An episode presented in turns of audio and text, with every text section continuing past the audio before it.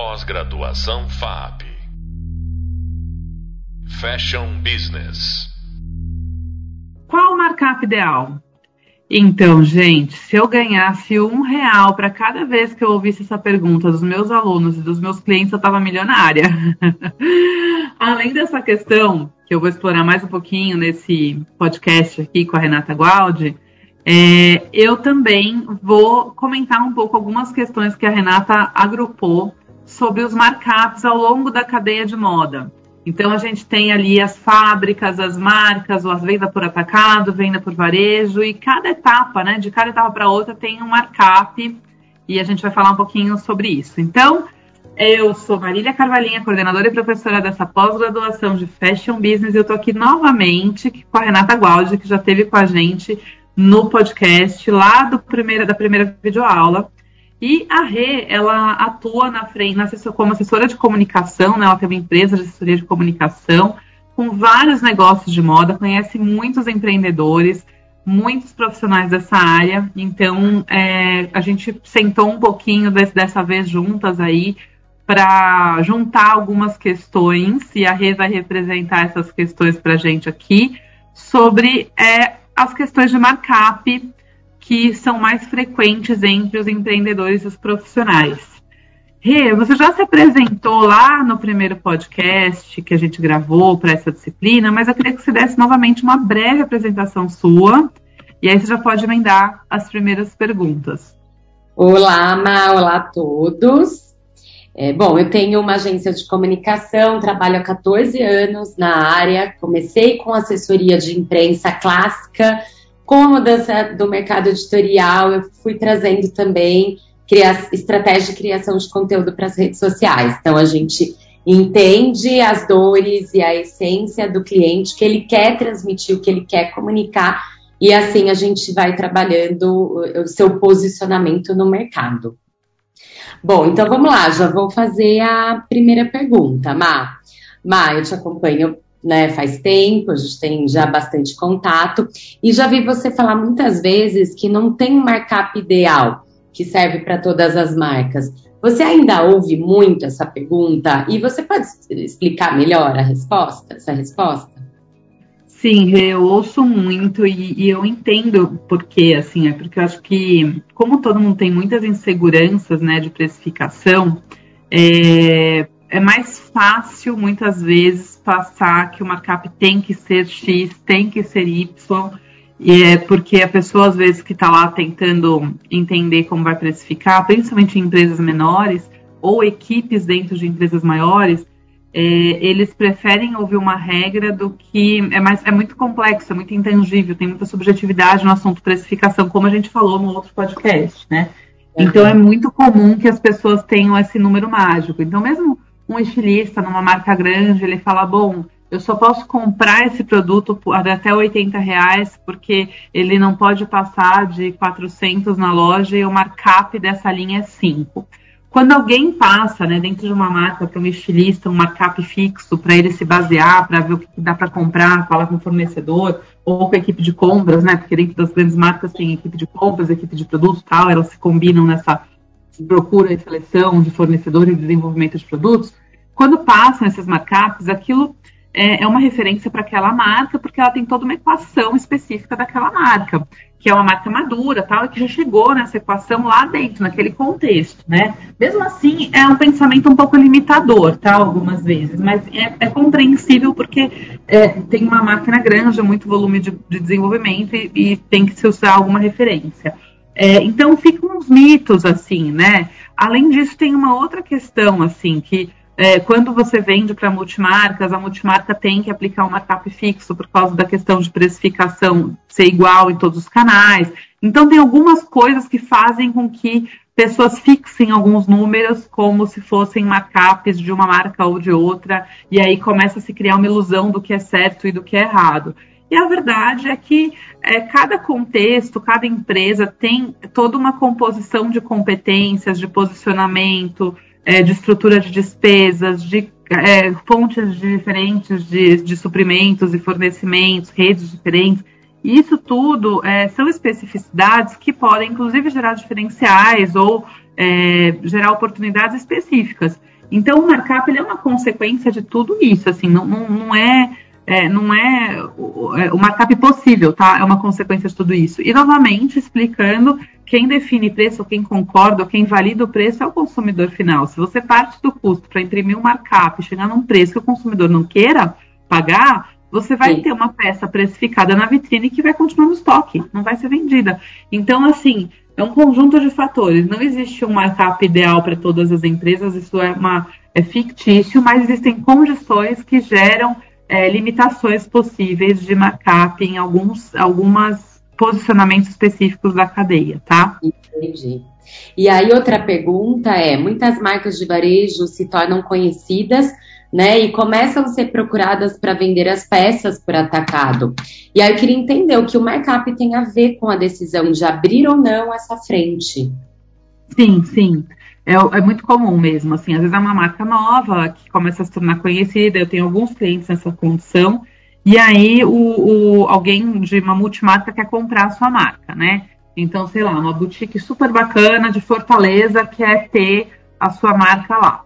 Só que é aí tem uma coisa muito importante para entender.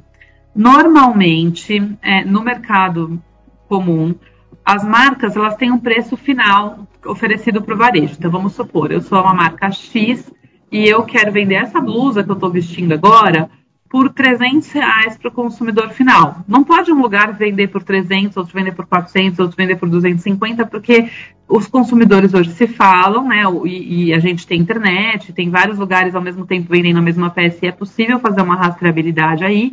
E a hora que ele vê essa variabilidade toda de preço, ele fica confuso. O cliente pode reclamar porque tal lugar é mais caro que outro. Então, se eu quero vender para uma multimarca, essa multimarca vai ter que vender para o meu cliente final ou para o cliente final dela pelo mesmo preço que eu vendo no meu site, que eu vendo na minha loja, que eu vendo nos outros canais. Então todo mundo vai ter que vender por 300 reais. Normalmente se dá para a multimarca o markup de 2 a 2.4, 2.5. Então se ela vai vender por 300 reais e eu vou dar a ela um markup de 2, eu vou ter que vender para ela por 150, certo? Para ela vender por 300. Sim. Então, o markup da multimarca acaba sendo fixo. A marca que define o markup da multimarca, porque ela define, eu te vendo, Renata, por 150 e você só pode vender por 300. Porque você, Renata, é apenas um canal da minha marca. Uhum. Você não tem sua autonomia estratégica para definir o preço que você bem entende. Então, este markup específico é fixo, tá? É definido tá. pela marca. A marca é. define, geralmente é de 2,2 a 2,4. Eu diria assim, no mínimo 2, chega até a 3 em algumas condições específicas. A consequência é o seguinte: sobra para mim que eu tenho que te vender essa blusa de 300 reais por 150. Uhum. Se o custo dessa blusa foi 100 ou 120 para mim, eu já não tenho margem nenhuma. Porque para eu te vender por 150 de imposto eu já pago que seja 15, então já para mim sobrou 140, 135, se custou 120, sobrou 15 de margem. Esses 15 de margem não pagam, talvez, nem o frete, nem a despesa básica e as outras despesas todas para ter criado, desenvolvido, administrado, é. entendeu? Então, quando alguém tem. Eu tenho muitos clientes que passam por isso, são assediados para vender para multimarcas. Se eles ainda não estão num posicionamento de ter um markup alto, eles não conseguem, porque o que sobra para eles de margem é muito baixo. Eu brinco assim, eu falo, você não tem uma cap 5, nem faz conta, entendeu? Porque você vai ter que dar 2 ou 2,5. Divide 5 por 2, sobra para você 2,5 de markup, que é um markup já não muito alto. Como eu disse, não tem uma markup ideal, uma regra absoluta, mas fazendo muitas contas, já dá para ter uma ideia de que se sobrar para mim markup de 2, 2.2, é, já é meio, já, já não compensa muito essa venda por esse canal, entendeu? Às vezes vale a pena só para você ter um posicionamento, tem boutiques multimarcas que são muito legais, então Sim. às vezes é legal. Agora, se você já é uma marca consolidada, que tem uma coleção e que também já tem franquias, porque franquias já são como se fosse cliente multimarca, e seu markup já é maior, porque você conseguiu eficiência na produção, conseguiu uma série de condições específicas suas, daí tranquilo. Tanto que, assim, as, as, e também tem outra questão, tem empresas que já nascem com foco em atacado, né? Então ela já tem outra lógica, tudo, já está acostumada a vender. O que é Sim. muito difícil, assim, o que é muito comum, mas às vezes é difícil, é uma empresa que nasceu com varejo, que é pequena, às vezes até ela é D2C, ela só tem online tudo, e que ela quer começar a fazer o atacado. Não é tão fácil. Entendi. E aí, o que eu queria saber, se a empresa tiver um markup baixo, ela nunca vai conseguir vender atacado? Ou qual seria a alternativa para isso? Não, uma excelente pergunta, porque a aflição que dá é essa, mas eu nunca, então, vou conseguir, né? Tipo, não. olha, na verdade, é uma construção, assim, a alternativa é, é, é gradativamente, conforme você aumenta o volume, você conseguir uma redução de custo, pra, porque automaticamente mantém no mesmo preço. Se você reduzir o custo, seu markup foi aumentando. É, outra alternativa que pode ser feita junto, tá? Alternativa, essas alternativas, na verdade, são até complementares. Você pode ir se posicionando num, num, numa, num patamar maior, como você falou, tendo um branding, uma construção que aumente seu, melhore seu posicionamento para você vender mais caro, também vai aumentar o seu markup. E existem muitas marcas grandes, tá? Que elas têm quase que duas coleções. Uma coleção que ela oferece para o varejo dela, e ela tem uma coleção um pouco mais barata. Então, tipo, ah, a camisa tal, eu faço em seda para o meu varejo e faço uma camisa que não é igual, tá? É uma outra, é. mas eu tenho umas peças um pouco mais baratas para conseguir ter um markup maior para oferecer no atacado. E daí não tem essa competição direta do tipo, se eu for na loja, a mesma camisa vai ter preços diferentes. Não tem. Tipo, é uma camisa um pouco diferente, tem um preço um pouco diferente, eu consigo ter uma flexibilidade aí. Mas precisa ser meio grande para conseguir fazer meio, quase que duas coleções, né?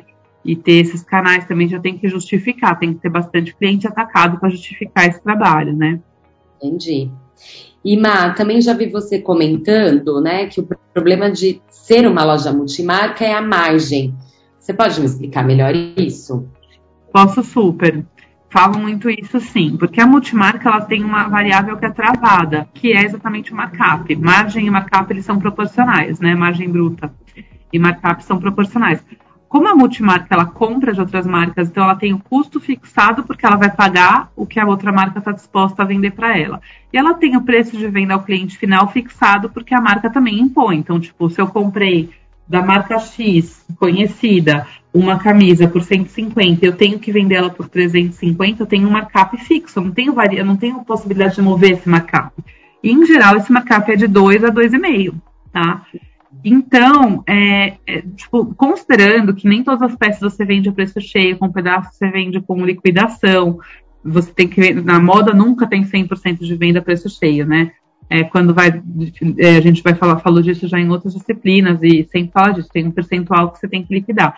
Então, fatalmente, você já vai perder markup em algumas peças, é, considerando que você tem os gastos da loja, considerando que muitas multimarcas também têm gastos quase que de marketing, porque hoje em dia, é, mesmo, uma, mesmo que você se beneficie do marketing que as próprias marcas fazem, você também tem que fazer evento, você também tem que fazer um Instagram, você eventualmente, né, tem várias despesas relacionadas a, a para trazer cliente para sua loja, né, para eles verem o seu valor, é, esse, esse markup de 2 a 2,5, ele torna é desafiador ter lucro nesse contexto, entendeu? Às vezes você tem um lucro, e aí o que acontece? Mesmo quando você aumenta volume, né, você, vamos supor que você vende 200 mil reais, você consegue vender 250 mil, 300 mil, com o markup não é muito alto, não é tantos desses reais adicionais que viram margem para pagar despesa. Então, é sofrido, é sofrido crescer lucro quando sua margem tá, seu markup está mais apertado, sabe?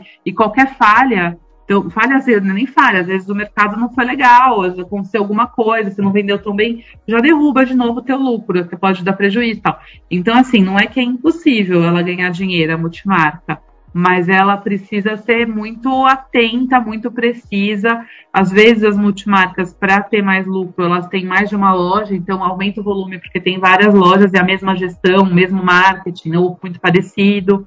Outra uhum. estratégia de algumas multimarcas é ter alguma, uma, um pedaço da, das vendas com linhas próprias, né? Então, vende 80% com outras marcas, mas ela cria uma marca própria e vende um pouquinho com marca própria, que aí ela consegue ter um markup maior na marca própria, e tem outras questões, né?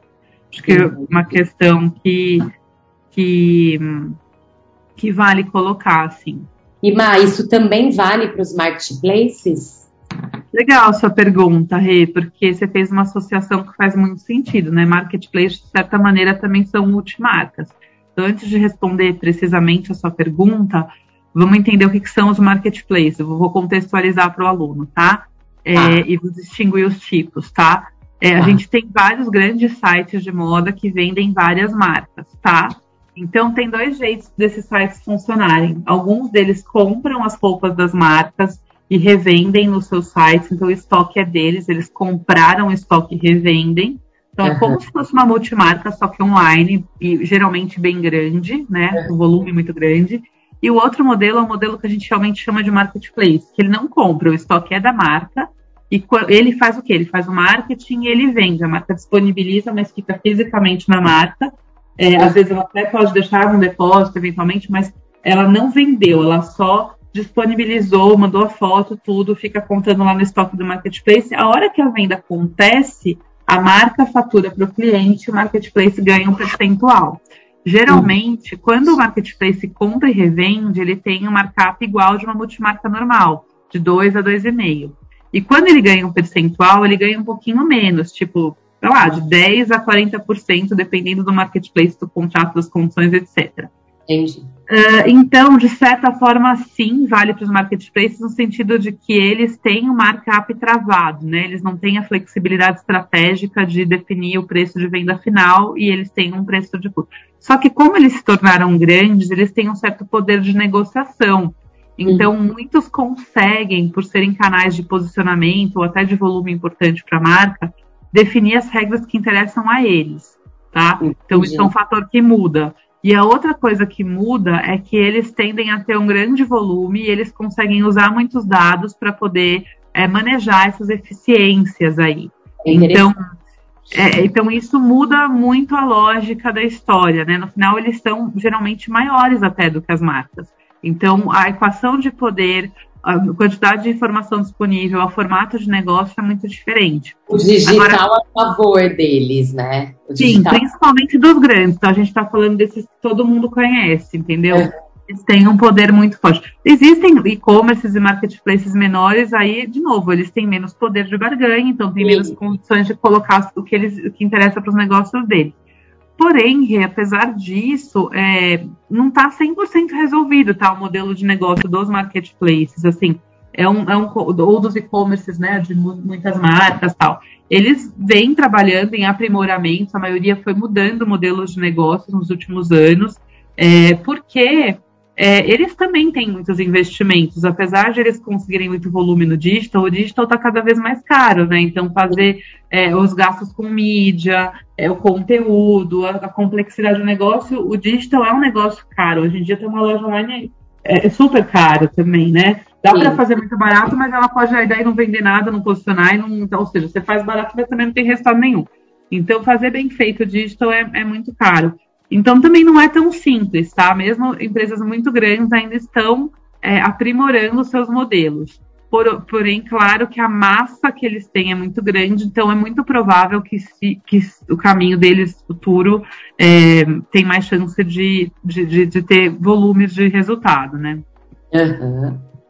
Tá ótimo. Foram perguntas muito boas, viu? Acho que, acho que o pessoal vai gostar dessa seleção que você fez Ai, com uma pitadinha bom. de alguns palpites meus, né? Que a gente fez os bastidores aqui. Tirou várias dúvidas minhas. Muito obrigada, viu? Obrigada a você, Rê. Acho que você tem uma visão legal porque você trabalha tanto com marcas quanto com multimarcas, né? Então você conhece um pouco esses dois lados, sabe como é difícil para o empreendedor, né? Quando eles, eles reclamam e sofrem as reclamações, mas a gente sabe que é difícil mesmo. As e dores delícias de empreender. É verdade. Queria te agradecer muito, tá? Por estar de novo disponível, estar aqui com a gente, com os nossos alunos, trazendo as suas contribuições, suas visões, suas dúvidas. Acho que foi bem legal. E, de novo, recomendo forte, fortemente que o aluno não deixe de revisar né, a videoaula correspondente a esse podcast, o e-book, se aprofundar nesse conteúdo, porque ele tem aspectos técnicos bem importantes e tem implicações práticas muito grandes para os negócios. Então, eu acho que hum, trabalhar precificação, posicionamento, markup, gestão financeira é chave, né? Às vezes a pessoa faz tudo muito bem feito e não se aprofunda nisso e não consegue ter resultado e dá uma dor no coração, porque é dinheiro e energia. Então, acho que o aluno precisa ir adiante e se aprofundar nisso tudo. Então, obrigada, Rê, e vamos em frente. Continuem se aprofundando no material. Até logo. Até. Obrigada, Má. Pós-graduação FAP. Fashion Business.